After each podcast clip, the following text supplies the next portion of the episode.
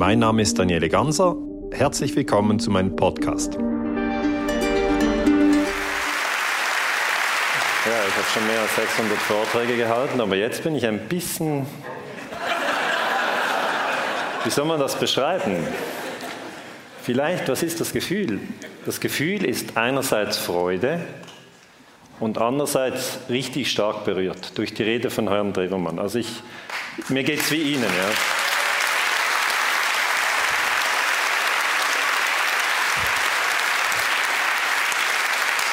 Ich hätte mir so gewünscht, dass Angela Merkel nicht mit Herrn Schulz diskutiert hätte, sondern mit Herrn Drewermann.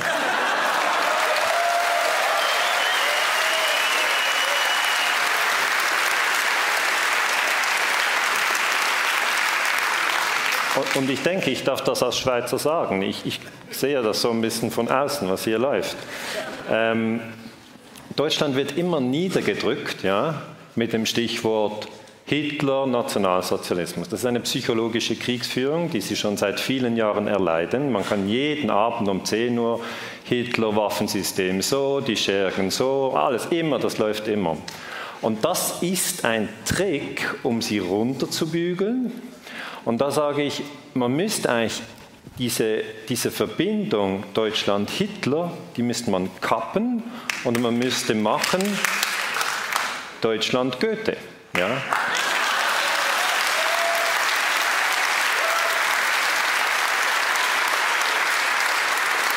Und wenn ich Herrn Drewermann einfach zuhöre, dann, dann spüre ich diese Kraft. Ja?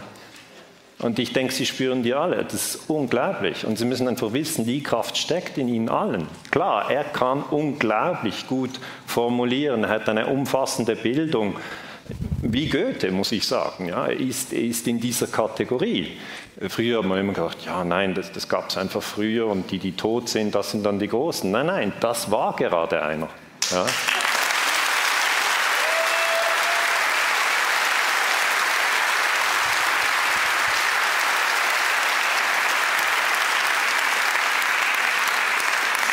Und ich habe mir dann überlegt, ähm, was soll ich eigentlich heute sagen? Ich bin im Zug gekommen. Und dann habe ich gedacht, ja, also ich freue mich zuerst mal, dass ich äh, zusammen mit äh, Eugen Drewermann ähm, hier sein darf. Und ich höre mir einfach an, was er sagt.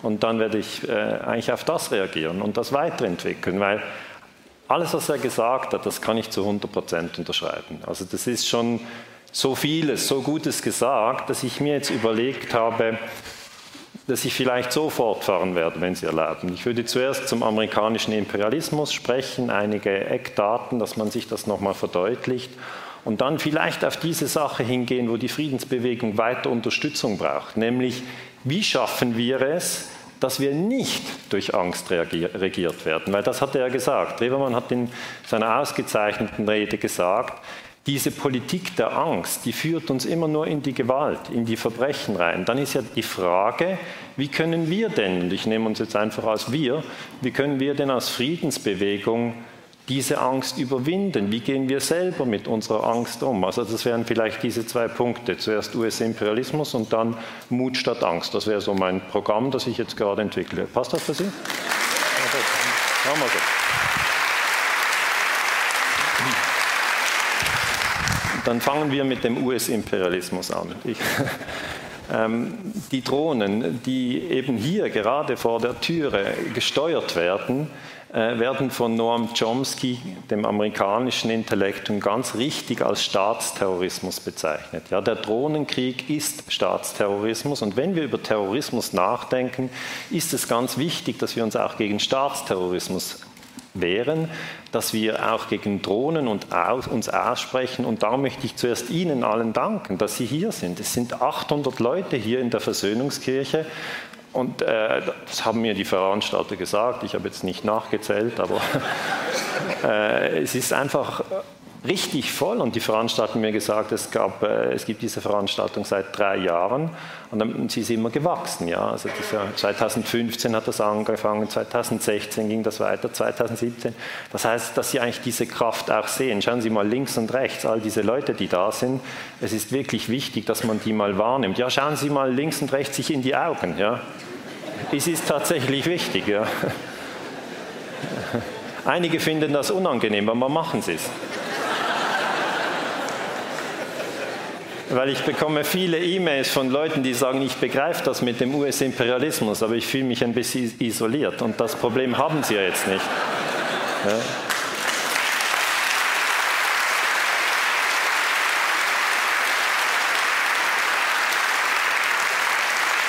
Ich, ich bin also auch völlig der Meinung wie Sie, dass das aufhören muss mit diesen Drohnen, weil die Drohnen eigentlich eine Form sind, die wir in der Forschung als Killerroboter bezeichnen. Man muss sich das mal klar sein. Herr Drewermann hat ausgeführt, dass man früher sozusagen auf dem Kasernenhof die Menschen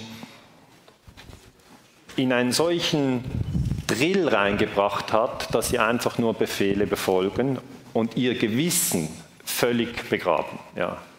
Das ist tatsächlich ein Problem, mit dem die Friedensbewegung konfrontiert ist. Und da müssen wir uns einfach an Sophie Scholl orientieren. Sophie Scholl hatte gesagt, alle Menschen haben die strengsten Maßstäbe in sich selber. Ja. Also jeder hat eigentlich sein Gewissen, aber weil sie so streng sind, richten wir uns nicht immer danach. Aber man muss eigentlich gar keinen Vortrag hören oder ein Buch lesen, um zu wissen, dass es falsch ist, jemanden zu enthaupten, zu vergewaltigen oder zu foltern, sondern das weiß der Mensch intuitiv.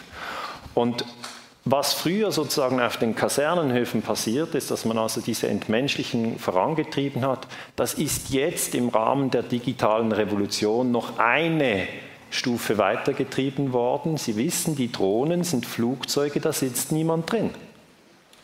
Und aus diesen Flugzeugen heraus werden Waffen abgeschossen, die töten. Diese Waffen werden gelenkt mit digitaler Technik, mit Kameras. Das heißt, eine Drohne ist ein Killerroboter. Das müssen wir uns klar sein. Das heißt, die Friedensbewegung am Anfang des 21. Jahrhunderts steht vor der Herausforderung, wie gehen wir mit Killerrobotern um? Weil natürlich haben die keine Empathie. Es hat noch nie eine Drohne gegeben, die dann beim Rückflug in die USA angefangen hat zu weinen. Das gibt es nicht. Diese Maschinen sind natürlich völlig gefühllos. Natürlich gibt es Drohnenpiloten in den USA, die die Systeme steuern. Und da haben wir ähm, einige, die gesagt haben, mir wurde schlecht, dass ich wirklich verstanden habe, was ich gemacht habe. Aber auf der anderen Seite sehen wir eine Tendenz der Militarisierung, dass jetzt zum Beispiel Hunde gebaut werden, aber nur als Maschinen. Ja? Einfach vier Beine, ein Gerät und das kann eine Treppe raufrennen. Das kann so schnell rennen wie ein Mensch. Das gibt es jetzt schon. Ja? Das sind so die, die, die laufenden Computer, wenn Sie wollen. Und wenn man die mit Waffen bestückt, dann haben Sie Terminator. Ja?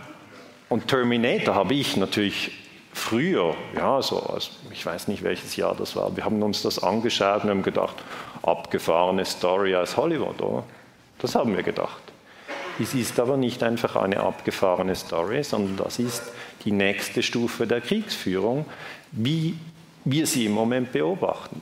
Also dieses Stichwort Killerroboter fordert uns ja eigentlich dazu auf, aufzustehen und sich hinzustellen und zu sagen, wir wollen das nicht.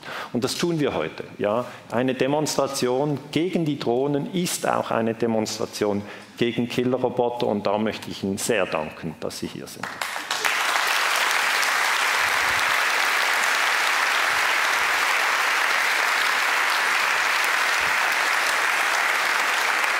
Wenn wir das analytisch noch ein bisschen drehen, können wir sagen, eine Demonstration oder eine, eine Friedensbewegung, die sich gegen den Drohnenkrieg ausspricht, ist auch eine kritische Auseinandersetzung mit dem amerikanischen Imperialismus.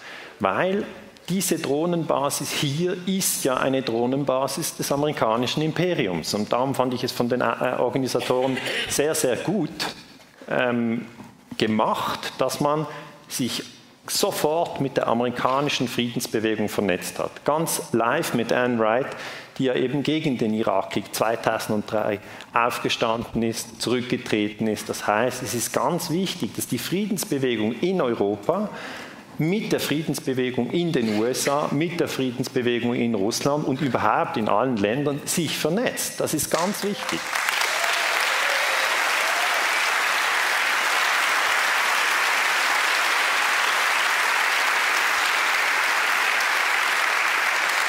Es werden da ja so ein paar Spiele gemacht mit uns, dass man sagt, ja, wenn Sie den US-Imperialismus kritisieren, dann sind Sie anti-amerikanisch. Ja. Aber lassen Sie sich einfach nicht beunruhigen. Wenn andere mit, mit Begriffen um sich werfen, ja, äh, die Sie zum Teil selber nicht richtig verstanden haben, dann ist es nicht ein Beitrag um die Sache zu stärken, sondern es ist immer ein Versuch, uns zu spalten.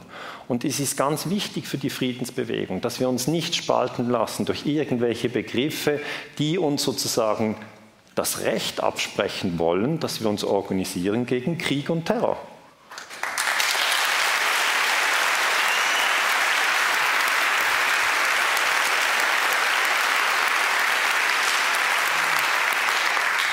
Die Auseinandersetzung mit dem amerikanischen Imperialismus ist daher wichtig, weil er natürlich sehr, sehr viel Leid über die Welt gebracht hat. Es ist im Moment so, dass die Schüler in der Schule lernen, ja, Imperialismus gab es im 19. Jahrhundert.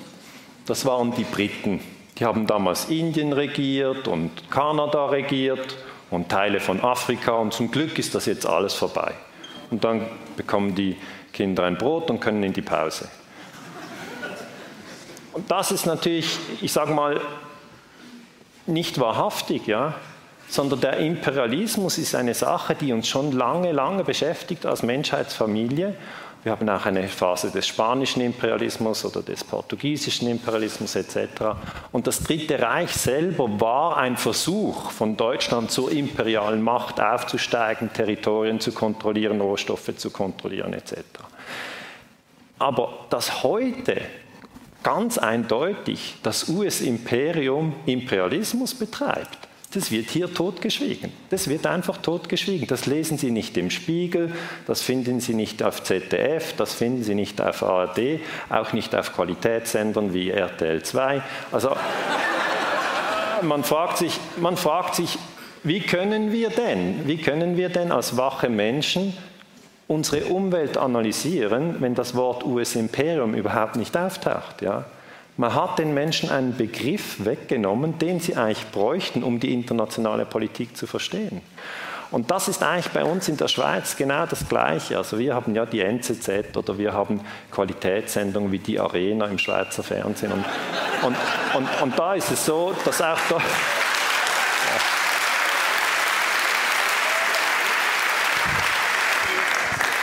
Und das ist natürlich eigentlich letzten Endes eine Situation, wo ich mich in meiner Forschung einfach bemühe, den Begriff wieder einzuführen. Und weil ich in meinen Vorträgen immer so spreche, dass die 15- bis 25-Jährigen, das ist ja meine Zielgruppe, alle anderen sind auch herzlich willkommen heute, aber dass diese Generation, ja, die wird ja das 21. Jahrhundert prägen, dass diese verstehen, was ich meine, möchte ich einfach gewisse Dinge nochmal repetieren, auch wenn viele hier im Raum das schon kennen. Als Imperium bezeichnet man einfach die stärkste Macht militärisch in einem spezifischen Zeitraum. Und das US-Imperium ist seit 1945 dominant, das heißt, wir haben jetzt 70 Jahre US-Imperialismus. Sie können das Imperium ganz einfach erkennen, indem Sie die Flugzeugträger zählen. Die USA haben zehn Flugzeugträger, die Russen haben nur einen, die Chinesen haben einen, die Schweiz hat keinen, Deutschland hat keinen. Die Franzosen haben auch einen, aber der ist oft in Reparatur. Also, wenn Sie sich da einen Blick machen, ist das Imperium schnell zu erkennen. Sie können auch erkennen anhand der Militärausgaben. Es wurde gesagt von Herrn Drewermann, ganz richtig, die US-Militärausgaben sind bei 600 Milliarden Dollar pro Jahr. Stellen Sie sich vor. Wenn man das in friedliche Prozesse oder in die Energiewende oder in, in Traumaarbeit, ja, wir müssten ja Traumaarbeit machen, wenn das dort investiert wird, könnten wir innerhalb von 10 oder 20 Jahren massive Fortschritte machen als Gesellschaft. Ja. Und wir müssen immer zugeben, diese Optionen sind da. Das ist nicht einfach unmöglich, das könnte kommen. Es hängt eben davon ab, wie sich die Dinge entwickeln. Und da möchte ich eigentlich sagen, wir zählen dann auch eben die Militärstützpunkte und da sehen wir, die Amerikaner haben in mehr als 40 Ländern haben sie Militärstützpunkte. Sie haben Militärstützpunkte in Deutschland, sie haben Militärstützpunkte in Afghanistan, sie haben Militärstützpunkte in Kuba, in Japan, in Südkorea etc. Das heißt, diese Militärstützpunkte, die zählen wir zusammen und Rammstein ist einfach einer, ein großer, ein dominanter, aber ist einer, ist diesem riesengroßen Netzwerk. Und die imperiale Kritik sagt Folgendes. Sie sagt, das Imperium hat die Möglichkeit, einen Militärstützpunkt in einem Land zu errichten. Dieses Land hat weniger Macht und kann umgekehrt im Imperium keinen Militärstützpunkt errichten. Also, um das konkret darzustellen. Die USA haben einen Militärstützpunkt auf Kuba, auf Guantanamo. Die Kubaner haben keinen Militärstützpunkt in Florida. Ja, das einfach um die Dinge zu verstehen. Ja? Wenn man die Dinge nicht versteht, wird man nichts verstehen. Die Amerikaner haben einen Militärstützpunkt in Rammstein und an anderen Orten in Deutschland. Die Deutschen haben keinen Militärstützpunkt in, in Oregon. Die Amerikaner haben Militärstützpunkte in Italien. Die Italiener haben keinen Militärstützpunkt in, in Massachusetts. Die Amerikaner haben Militärstützpunkte in Japan. Die Japaner haben keine Militärstützpunkte in Kalifornien. Also Sie sehen den Dreh. Hä? Es ist wissenschaftlich völlig klar, dass die Amerikaner das Imperium sind. Und das, was mich ein bisschen irritiert, ist, dass unsere Medien irgendwie die Meinung haben, sie könnten das totschweigen und dann werden wir es nicht herausfinden. Also das ist ja völlig...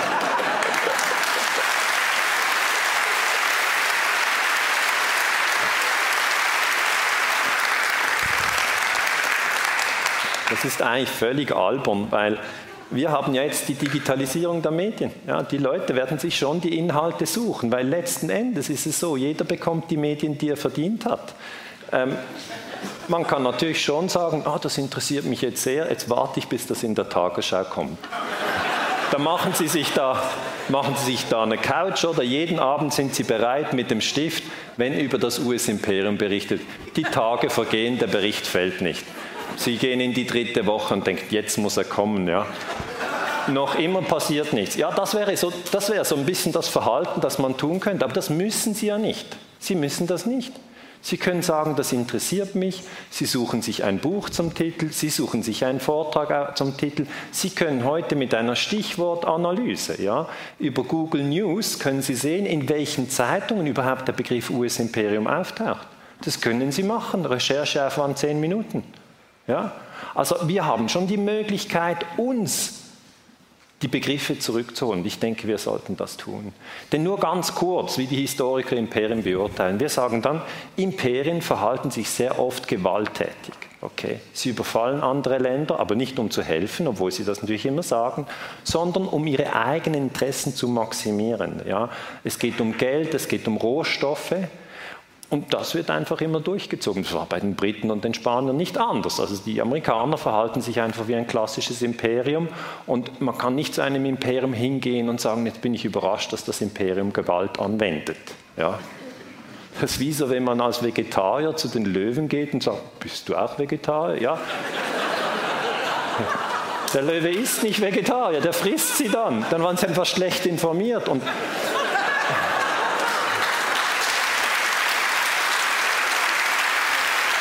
Und, und wenn wir wach sind und, das, und verstehen wollen, was denn das amerikanische Imperium ist, dann müssen wir mal zählen, wie viele Länder haben die USA bombardiert oder in wie vielen Ländern haben die USA gewaltsam eingegriffen. Weil 1945 wurde ja die UNO-Charta unterschrieben, da steht, alle Länder unterlassen den Einsatz von Gewalt in den internationalen Beziehungen. Ich habe das in einem längeren Buch Illegale Kriege genauer ausgeführt, möchte ich hier gar nicht in alle Details gehen, aber nur in aller Kürze. 1948 manipuliert die CIA die Wahlen in Italien. Das darf man nicht. Haben sie aber gemacht. Imperiale Politik. 1950 bombardieren die USA Nordkorea. 1953 stürzen die USA im Iran die Regierung. Das darf man nicht. 1954 stürzen die Regierung in Guatemala. Arbenz. Dann geht es weiter. 1961 versuchen sie die Regierung in Kuba zu stürzen, die Schweinebucht-Invasion. Es funktioniert nicht. 1964 beginnen sie Vietnam zu bombardieren und sagen, die, Amerik äh, die Vietnamesen haben angefangen, der sogenannte Gulf of Tonkin-Zwischenfall, von dem wir heute genau beweisen können, nein, den hat es nicht gegeben, die Amerikaner haben gelogen. Das führt zu elf Jahren Krieg und drei Millionen Toten. Also wir sprechen nicht über Details. 1964 bis 1975 ist dieser Vietnamkrieg.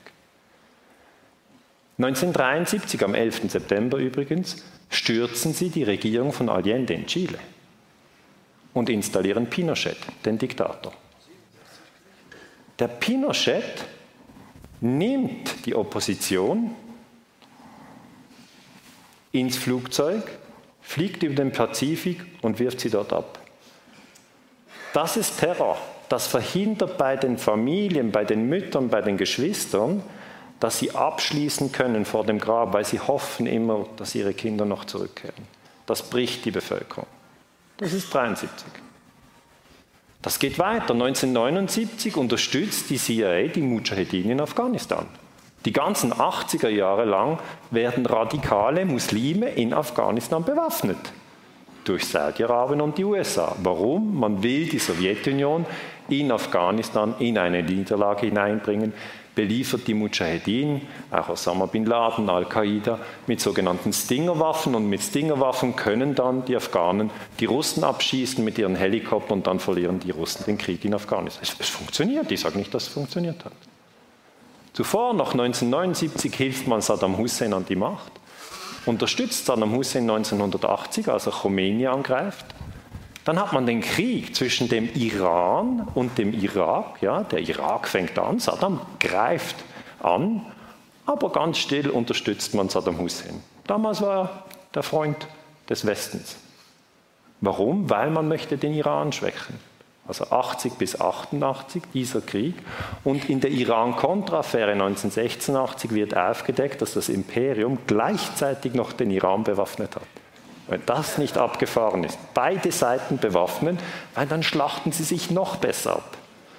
Georg Friedmann hat gesagt, amerikanischer Geostratege, man sollte die Deutschen und die Russen gegeneinander hetzen. Wenn die sich gegenseitig töten und sich das deutsche und das russische Blut vermengt, ist das ein Vorteil für das US-Imperium. Diese Dinge wurden gesagt. Man muss sie zur Kenntnis nehmen. Und darum ist es sehr wichtig, dass Deutschland die Freundschaft zu Russland pflegt. Das ist wirklich wichtig.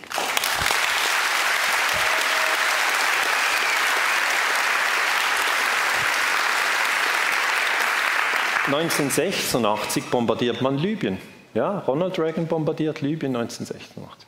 Darf man das? Wie wäre denn das gewesen, wenn Libyen 1986 die USA bombardiert hätte? Das hätte sehr irritiert.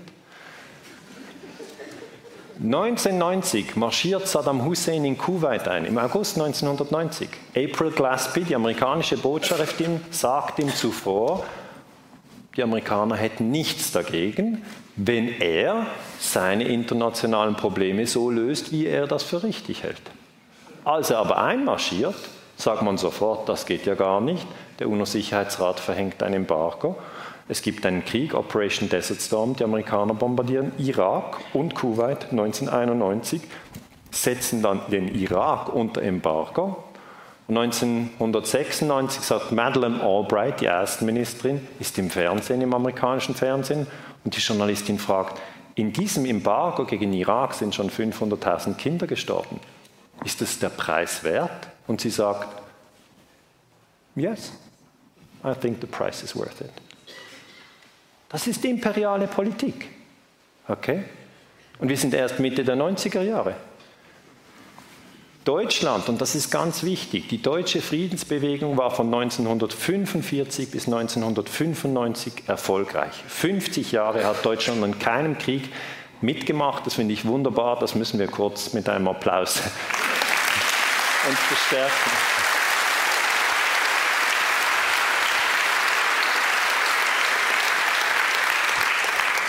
Und dann passiert etwas völlig Verrücktes. Rot-Grün kommt an die Macht. Die Grünen sagen nie Krieg etc. Und dann Joschka Fischer und Schröder machen 1999 mit dem amerikanischen Imperium mit und bombardieren Serbien. Völlig illegal. Ein illegaler Angriffskrieg. Und es wird mit dem Trauma der Deutschen gearbeitet, dass die Regierung nämlich behauptet, es gebe Konzentrationslager in Serbien, was nicht wahr war, aber was natürlich in der deutschen Bevölkerung diesen Schockeffekt ausgelöst hat. Und dann hat man ohne UNO-Mandat, ist man plötzlich wieder im Krieg, unter Rot-Grün. Ja, das haben viele bis heute noch nicht richtig verarbeitet, ich vielleicht auch nicht, aber so ist es.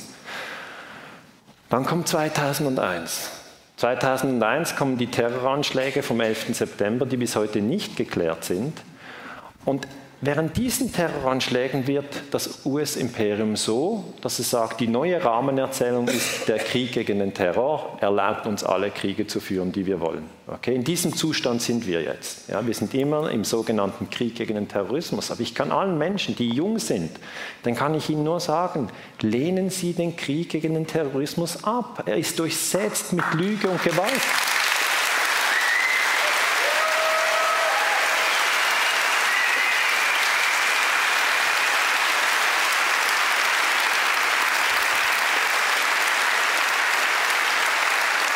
Wir, und wir, können das wissenschaftlich beweisen. Es ist nicht irgendeine Theorie, sondern wir wissen, 2003 fängt der Angriff auf den Irak an.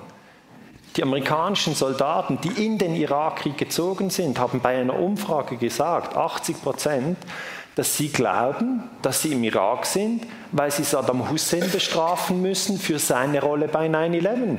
Aber Saddam Hussein hat überhaupt nichts mit 9-11 zu tun gehabt. Das heißt, die Kriegspropaganda funktioniert genauso, wie Goebbels es gesagt hat. Es kommt nicht darauf an, ob es Wahrheit ist, sondern es kommt darauf an, dass es aus allen Kanälen immer wieder wiederholt wird. Das wird eigentlich gemacht. Und dann, wenn man es genügend lang wiederholt, ja, dann glauben es die Leute. Und das ist eigentlich der Trick der Kriegspropaganda. Dann kommt den Medien eine ganz entscheidende Rolle zu. Und darum ist es wichtig, dass die Befriedensbewegung auch ihre Botschaften immer wiederholt. Ja? Nike sagt ja auch just do it. Ich meine, das kennt man auswendig. Oder Haribo macht Kinder froh etc. Ich meine, das mussten wir nicht üben. Das ist irgendwo einfach reingefiltert. Und die Friedensbewegung, ja, die muss immer wieder eigentlich den Grundsatz wiederholen, dass wir fest davon überzeugt sind. Und dafür haben wir empirische Belege, viele, dass die größten Probleme im 21. Jahrhundert eben nicht mit Gewalt gelöst werden können. Das ist der Konsens der Friedensbewegung. Wir wollen keine Kriegspropaganda, wir wollen keine Folter, wir wollen keinen Überwachungsstaat, wir wollen keine Milliarden für die Rüstungsindustrie und wir wollen eigentlich diesen ganzen Wahnsinn gar nicht. Den brauchen wir nicht. Hört auf, wir wollen ihn nicht.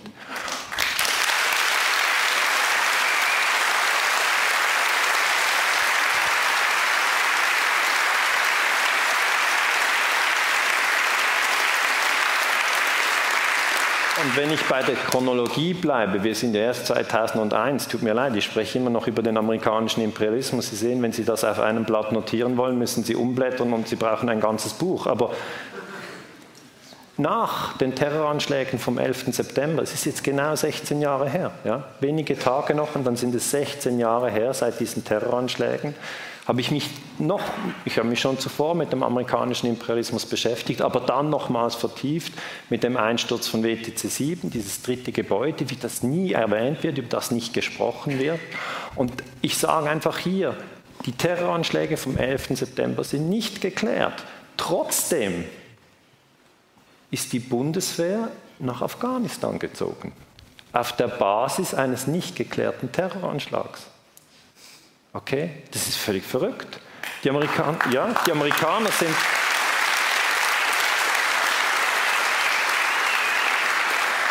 Die Amerikaner haben nach den Terroranschlägen vom 11. September 2001 nicht einen ganzen Monat gewartet, schon am 7. Oktober 2001 sind die in Afghanistan eingefallen.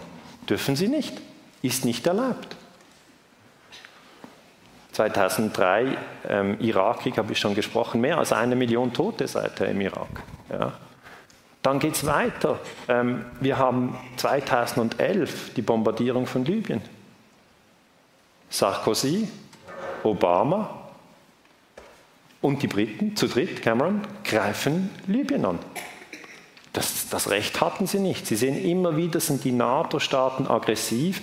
Trotzdem stellt sich die NATO da als ein Friedensbündnis oder ein, ein, ein rein defensives Bündnis. Ist sie nicht. Die NATO ist ein aggressives Angriffsbündnis und eine Gefahr für den Weltfrieden. Das ist die Tatsache.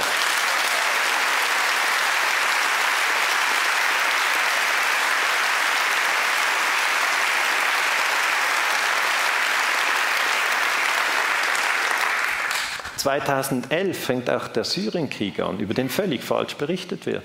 Man hat immer gesagt, es ist ein Bürgerkrieg, Assad bringt seine Bevölkerung um. So ist es nicht. Die CIA hat eine Milliarde Dollar investiert, eine Milliarde Dollar in der sogenannten Operation Timber Sycamore, um alle Gegner von Assad zu bewaffnen, um ihn zu stürzen. Dann hat man mit den Saudis, mit den Kataris, mit den Türken, mit den Engländern und den Franzosen zusammengearbeitet. Dieser Regime-Change hat nicht funktioniert. Ja. Es ist also ein anderer als Allende 73 oder Mossadegh 53, da wurden die Regierungen gestürzt. Assad ab 2011 konnte nicht gestürzt werden, weil die Iraner und die Russen sozusagen sich hinter Assad gestellt haben und nicht wollten, dass er gestürzt wird. Also das ist 2011, das ist unsere Geschichte. 2014 fängt der Ukraine-Krieg an. Ja. Und da wieder die Amerikaner sagen, ja, das ist Putins Schuld. Der ist irgendeines Morgens aufgestanden und gesagt, jetzt kralle ich mir die Krim. Ja. Aber ja, so, so steht es bei Ihnen in den Zeitungen. Ja. So war es aber nicht. So war es nicht. Es war eine verdeckte Operation, die darauf abzielte, die Ukraine eine andere Regierung äh, zu verpassen, damit eine neue Regierung die Ukraine in die NATO hineinzieht. Ja. Es gab einen Putsch. Und die Russen haben auf diesen Putsch reagiert und sich ihren Stützpunkt auf der Schwarzmeerflotte gesichert, indem sie dort eine Abstimmung durchgeführt haben. Dann kam es zur Sezession der Krim.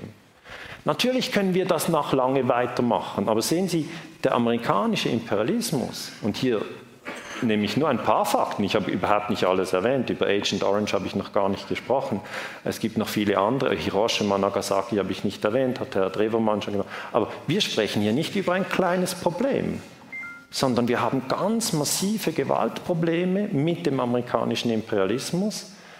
Obama, der völlig zu Unrecht den Friedensnobelpreis erhalten hat,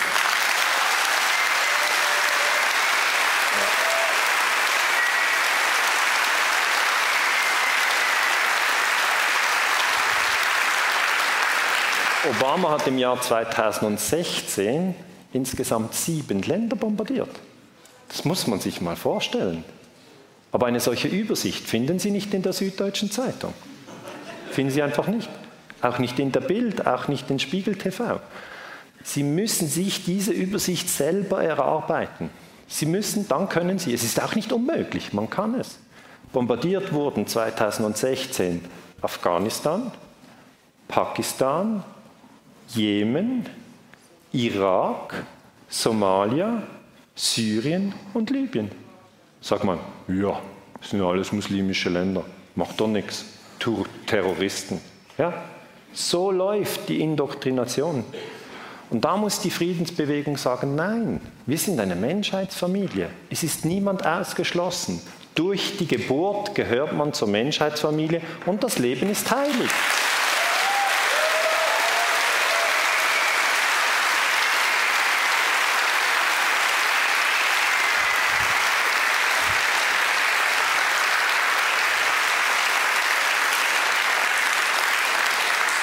Ist ganz verrückt, ganz verrückt, wie man uns immer wieder spaltet entlang den Nationen oder entlang den Klassen, Unterschicht, Oberschicht oder entlang der Geschlechter, Männer gegen Frauen oder entlang den Religionen, Juden gegen Muslime, Muslime gegen Christen oder Atheisten gegen, gegen, äh, gegen, äh, gegen äh, Buddhisten oder Hindus. Also sie können ja die Gesellschaft immer wieder spalten.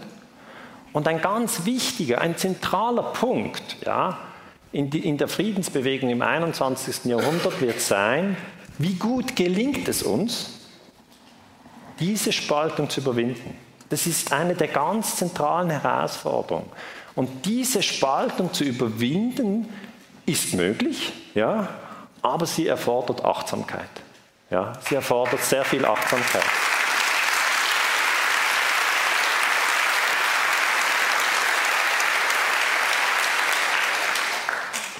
Und so möchte ich eigentlich den Teil über den amerikanischen Imperialismus abschließen und jetzt zu diesem Teil kommen, wo ich sage, wie kommen wir denn zu unserem eigenen Mut? Das ist ja eine Schwierigkeit. Und da kann ich einfach meine Erfahrung Ihnen wiedergeben, ja, dass eigentlich diese Sache mit der Angst und dem Mut für jeden zentral sind. Für jeden. Es ist niemand, der ohne Mut oder ohne Angst durchs Leben geht. Jeder Mensch hat Momente, wo er mutig ist, Momente, wo er Angst hat. Das heißt, wir kennen diese beiden Gebiete sehr, sehr gut.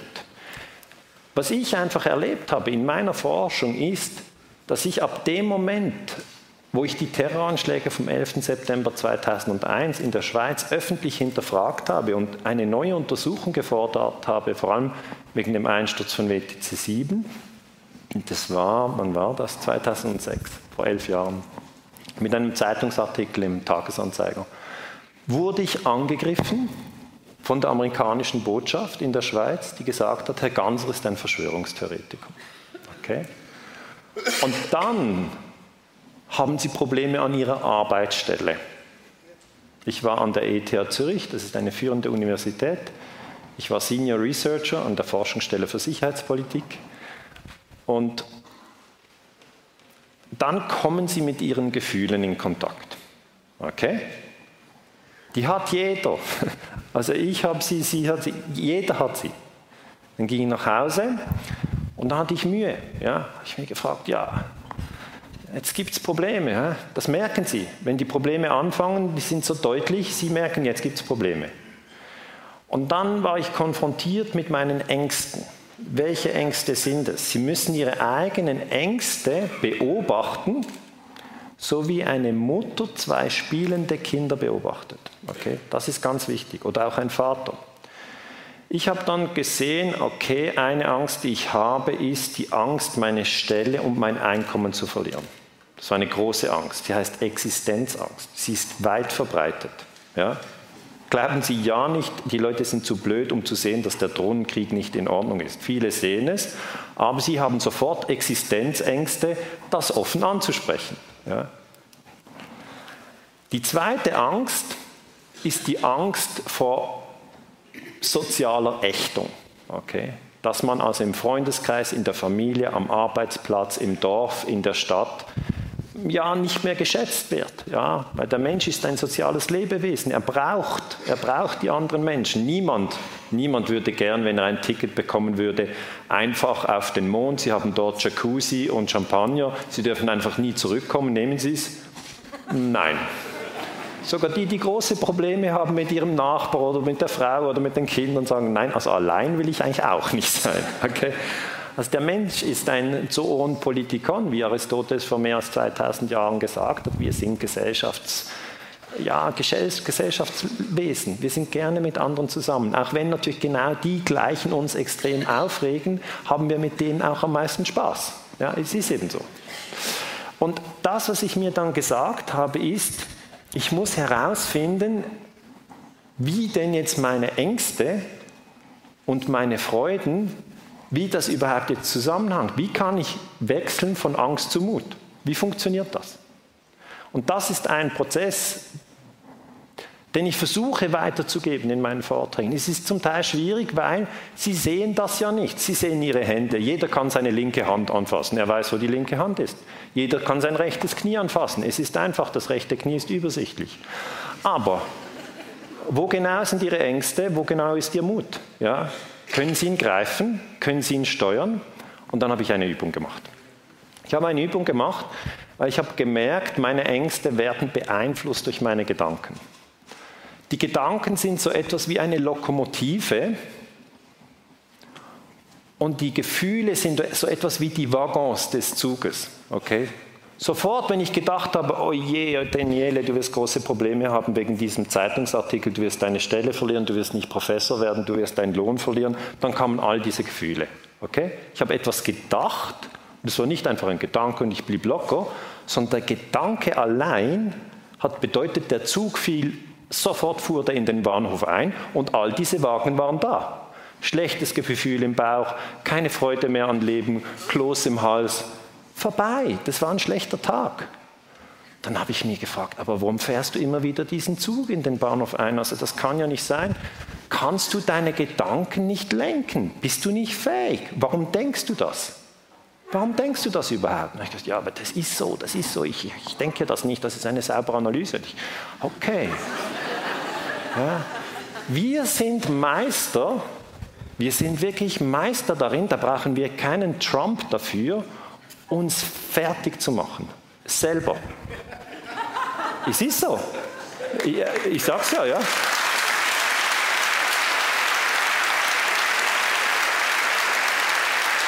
Es, es, gibt doch Momente, das haben Sie vielleicht auch schon erlebt, da liegen Sie im Bett, ja, Sie können ausschlafen, es ist Sonntag, Sie müssen nicht zur Arbeit, Sie haben genügend zu essen, Hungersnot, weit und breit kein in Sicht.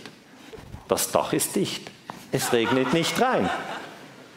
Sie haben warm, die Decke ist gut, die Matratze ist weich. Sie liegen nicht auf Stein, alles ist gut. Aber dann kommt ein Gedanke und er martert sie. Irgendein Gedanke. Das kann irgendetwas. Da kommt ein Gedanke, oder? Zack.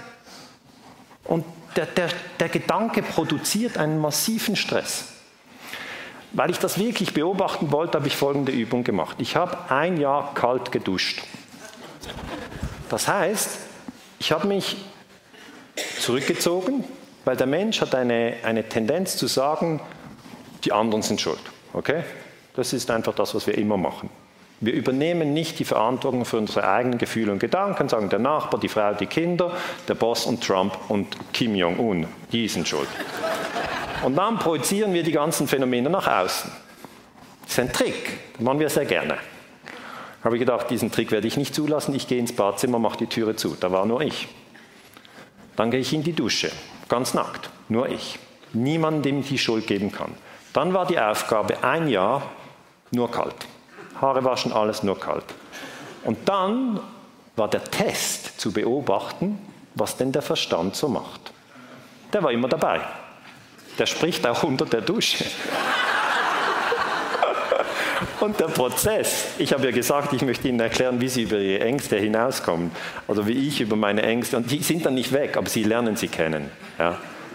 Sie müssen gar nicht mit 9-11 anfangen, es reicht mit kleinen Dingen. Dann stehe ich also vor dieser Dusche und ich stehe noch nicht runter, weil der Körper macht so. Mm. Und dann macht mein Verstand, das sind die eigenen Gedanken, fängt an. Der legt los ungefragt. Sie werden beobachten, dass Ihr Verstand ungefragt loslegt und zwar die ganze Zeit. Und wenn Sie es schaffen, in die Achtsamkeit zu gehen, ja, der Verstand und Sie hinten dran. Dann habe ich den beobachtet. Dann fing der an, zuerst hat er gesagt, Daniele, das machst du nicht wirklich. Und ich, doch, das mache ich jetzt, ein Jahr lang. Da habe ich gesagt, ah, ein Jahr lang. Das ist gesundheitsschädigend, da bin ich sicher. Und ich habe gesagt, gesundheitsschädigend, was soll denn das? Ja, ja, du wirst einen Herzinfarkt bekommen. Ich ich habe noch nie von einem Herzinfarkt gehört. Und sehen Sie jetzt, ich mache hin und her. Der Verstand übernimmt beide Teile der Diskussion. Sie brauchen gar keinen. Das geht in ihrem Kopf hin und her, wie Ping-Pong. Sie spielen schneller als die Chinesen hin und her. Und dann habe ich gesagt, ich mache das jetzt. Ich habe gesagt, nein, also das, zuerst sagt es ist gefährlich. Wenn das nicht geht, fängt er an zu schmeicheln. Oh, heute hattest du doch einen harten Tag. Willst du nicht dir doch mindestens diese warme Dusche gönnen? Und dann habe ich gesagt, ich mache eine Übung in Achtsamkeit. Ich möchte meine Gedanken beobachten. Und dann macht der Verstand, was für eine bescheuerte Übung soll denn das sein? Kennst du irgendjemanden, der diese Übung macht? Im Moment nicht. Aha, aber du musst das machen. Ja, ich will das jetzt. Aber dann musst du doch das nicht machen. Es ist eindeutig unsinnig. Und dann zack, drunter stehen. Und dann kommt natürlich ein Schock. Ja? Und dann werden die Gefühle wirklich ausgelöst. Sie merken, das Angstgefühl wird ausgelöst, aber es passiert eigentlich gar nichts. Das Angstgefühl wird maximal ausgelöst und es passiert nichts. Die Gedanken toben wild, es passiert nichts. Am nächsten Tag machen sie es wieder und es passiert wieder genau die gleiche Sache. Der, der ist immer wieder da. Das heißt, dass ich aus dieser Phase gelernt habe, jetzt habe ich wieder zu den Warmduschern gewechselt. Ja. Aber ich habe es ein Jahr gemacht. 365 Tage, nie heiß, nie, gar nichts. Einfach immer voll auf kalt oder wenn irgendwo eine Dusche, ich bin oft in Hotels, einfach nur den kalten. Ende. Natürlich, sie duschen weniger lang. Das ist ein Effekt. Und jetzt habe ich Freunde, die mir sagen, ja, also du, ich finde das super interessant, aber das ist jetzt nicht so mein Ding. Habe ich gesagt, gut, man kann die gleiche Übung auch im Straßenverkehr machen. Ja? Auch dort werden Sie sehen, dass Sie sehr viele Gedanken haben. Und das Training, das die Friedensbewegung braucht, um stärker zu sein, ist, dass Sie nicht alles, was Sie denken, glauben. Okay?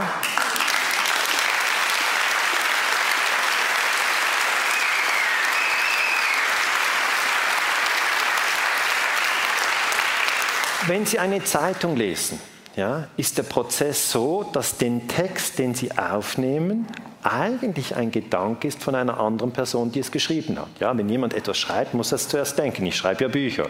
Ich weiß doch das, wie das ist. Ich muss es zuerst denken und dann schreibe ich es. Der andere liest und in dem Moment macht er meine Gedanken. Wenn wir die Zeitung lesen, denken wir wie die Redaktion. Das heißt, wenn Sie das Leben lang die gleiche Zeitung lesen, denken Sie wie die Redaktion. Der Vorteil, Sie haben ein stabiles Feindbild. Okay? Das ist angenehm. Wenn Sie die Zeitungen immer wieder wechseln, haben Sie kein stabiles Feindbild mehr und am Schluss wissen Sie nicht mehr, wer man bombardieren soll. Ja? Aber die Übung ist eben die, dass Sie die Gedanken beobachten. Okay, was denke ich jetzt gerade? Ah ja, Nordkorea ist gefährlich, das denke ich. Warum denke ich das? Habe ich das letzte Woche gedacht? Nein, was dachte ich denn da? Ah, da dachte ich noch, Bin Laden ist gefährlich. Ah nein, der ist jetzt tot. Wen dachte ich sonst noch gefährlich? Saddam Hussein. Warum habe ich das immer gedacht? Ja, das stand da. Warum haben die das gedacht? Wer denkt überhaupt? Was geht denn da ab? Soll ich mal wieder kalt duschen? Also,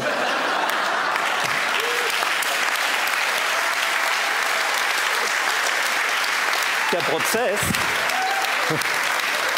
der Prozess hat kein natürliches Ende, das möchte ich Ihnen sagen. Es ist nicht so, dass Sie das erledigen können, so wie die Achterreihe, die Sie dann irgendwann beherrschen, sondern der Prozess der Achtsamkeit ist, dass Sie beobachten, dass Sie denken. Und Sie haben oft die völlige Überzeugung, dass das, was sie denken, extrem originell und wichtig ist. Und da muss ich Sie enttäuschen. Es ist nicht so. Ja? Wir denken sehr oft alte Schallplatten, die auf Repeat laufen. Und natürlich können wir das machen, aber dann fährt immer wieder der gleiche Zug in den gleichen Bahnhof dann haben sie immer wieder die gleichen Gefühle. Und jetzt möchte ich Ihnen erklären, wie die Kriegspropaganda das nutzt.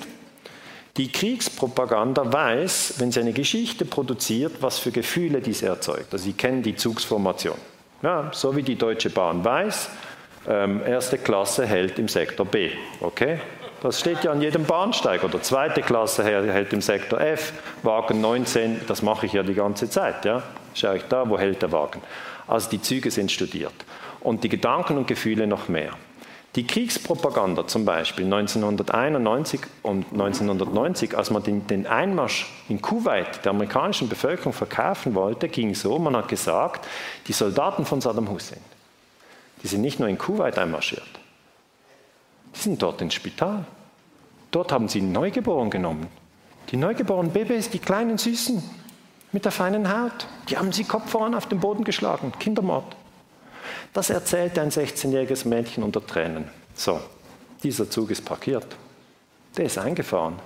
Sie haben Gefühle von Wut, Angst und Schock. Niemand hat die Gefühle von Erleichterung, Freude und Entspannung. Sehen Sie das? Die Gedanken steuern den Zug. Das heißt, wenn Sie nicht glauben, dass man die Gefühle in Ihnen manipulieren kann, dann haben sie nicht verstanden, warum die Leute Milliarden ausgeben für Werbung. Okay? Das ist ein direkter Eingriff auf ihre Gefühle. Direkt. Und wenn wir das dekonstruieren als Historiker, sehen wir, ah, okay, dieses Mädchen, wer ist das? Ah, das ist die Tochter des kuwaitischen Botschafters in den USA.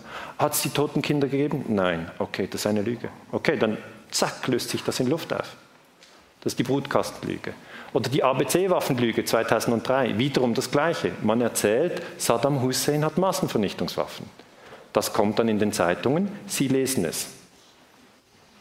Es produziert ein Gedanke, ein schlechtes Gefühl entsteht, Sie haben Angst und sind, Sie natürlich nicht, sind alle extrem aufgeklärt und weltoffen, aber irgendwie sind Sie dann plötzlich für diesen Krieg. Wer hingegen viel reist, und ich bin viel gereist, ich war in, ich war in Nepal, ich war in den USA, ich war in Russland, ich war in Algerien, ähm, ich, ich war noch in Italien, Frankreich, Spanien, ich war in Indien. Nie, nie habe ich irgendwo Menschen getroffen, die bombardiert werden müssten. Nie. Ja? Aber über die Medien entsteht ein Gefühl und ein Gedanke, dass das notwendig sei. Also das ist dieser zweite Teil, den ich heute mitgebracht habe für Sie. Das erste ist eben eine, ein Verständnis, was der amerikanische Imperialismus ist, einfach in der Zeitgeschichte. Der zweite Teil ist ein Verständnis, wie Kriegspropaganda funktioniert und wie sie ausgehebelt werden kann. Sie kann ausgehebelt werden durch ein waches Bewusstsein. Problem ist jetzt dieses, und ich bekomme viele Mails in dieser Art, Leute, die ein waches Bewusstsein haben, stoßen auf Menschen, die noch schlafen. Achtung, dann möchten die Wachen die Schlafenden wecken. Schwierig. Es ist schwierig. Sie können nicht, ja, ja es, ist, es ist ein konkretes Beispiel. Es ist eine 16-jährige Schülerin, die hat mir ein Mail geschrieben und gesagt, Herr Ganser, vielen Dank für Ihre Arbeit, aber ich habe ein konkretes Problem. Ich sehe doch, dass Obama den Friedensnobelpreis nicht verdient hat. Okay? Ich sehe doch, das ist ein Kriegsverbrecher, das sehe ich doch. Aber bei mir in der Schule darf ich das nicht thematisieren. Die Lehrerin sagt uns, wir sollten mehr Fernsehen äh, anschauen, damit wir die Weltpolitik folgen. Das kann doch nicht sein. Und dann schreibt sie, ich habe versucht, mit meiner Freundin darüber zu sprechen, aber die hat sich nicht dafür interessiert. Und darum fühle ich mich alleine. Und das ist ein Zustand, den sehr, sehr viele Menschen haben. Was es dann braucht, ist nur eine einzige Person, mit der man sprechen kann. Wenn man zu zweit ist, reicht es. Ja, Sie müssen nicht 50 sein, aber wenn ich irgendetwas von Ihnen vielleicht wünschen könnte, dann hoffe ich, dass Sie solche Menschen sind für andere. Ja? Dass Sie für andere ein offenes Ohr haben, um mit denen zu sprechen über Themen, die nirgends debattiert werden können. Weil dann helfen Sie, diesen Achtsamkeitsprozess zu stärken. Und Sie werden dann erkennen, dass Sie nicht Ihre Gedanken sind, dass Sie nicht Ihre Gefühle sind, sondern dass sie das Bewusstsein sind, in denen die Gedanken und die Gefühle aufsteigen. Und dann werden sie auch nicht so massiv destabilisiert. Ja. Das heißt, sie können viel gelassener gehen, viel entspannter. Das ist sehr, sehr wichtig. Ja. Wenn Sie sich völlig verausgaben, das Gefühl haben, wenn wir morgen nicht Rammstein schließen, dann hat alles keinen Sinn, dann sprenge ich mich in die Luft, oder? Dann sind Sie einfach zu stark in Ihren Gedanken und Gefühlen verwickelt. Sie können einen Standpunkt beziehen, das finde ich richtig, dass Sie für Frieden einstehen, dass Sie für Ehrlichkeit einstehen. Aber bleiben Sie bitte gelassen und fröhlich. Es ist unglaublich wichtig, ja? weil so haben Sie langfristig Energie. Und jetzt komme ich zum Schluss. Langfristig Energie zu haben, ist entscheidend für die Friedensbewegung. Ich habe mich mit Spitzen, ja, danke, das ist wirklich wichtig.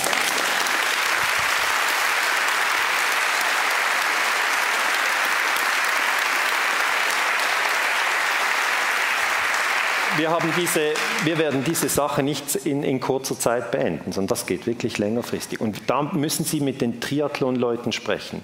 Die schwimmen zuerst, dann fahren die mit dem Fahrrad und dann rennen die noch. Okay? Das ist sehr anstrengend. Haben Sie schon einen gesehen, einen Triathleten, der fluchend rennt und sagt, meine Güte, ist das ein das ist eine Scheißstrecke hier und meine, meine Beine brennen und überhaupt die anderen nerven. Sie verlieren nur Energie. Okay? Sie verlieren sehr viel Energie. Sie verlieren sehr viel Energie. Ich, ich mache selber keine Triathlons, aber ich habe mit vielen Spitzensportlern gesprochen. Die arbeiten extrem mental. Extrem mental.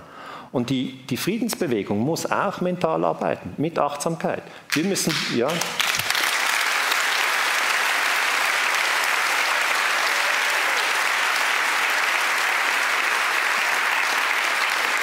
Ich denke, wenn wir das machen, werden wir immer stärker, ja, von Jahr zu Jahr. Und wenn wir uns auch gegenseitig diese Techniken unterstützend beibringen und uns gegenseitig trainieren, ja, dann ist wirklich sehr, sehr viel Potenzial in der Friedensbewegung. Und es freut mich sehr, dass Sie so viele hier sind. Und ich weiß, es sind noch Tausende überall. In dem Sinn, es gibt keinen Grund zu verzagen. Es geht einfach vorwärts. Vielen Dank.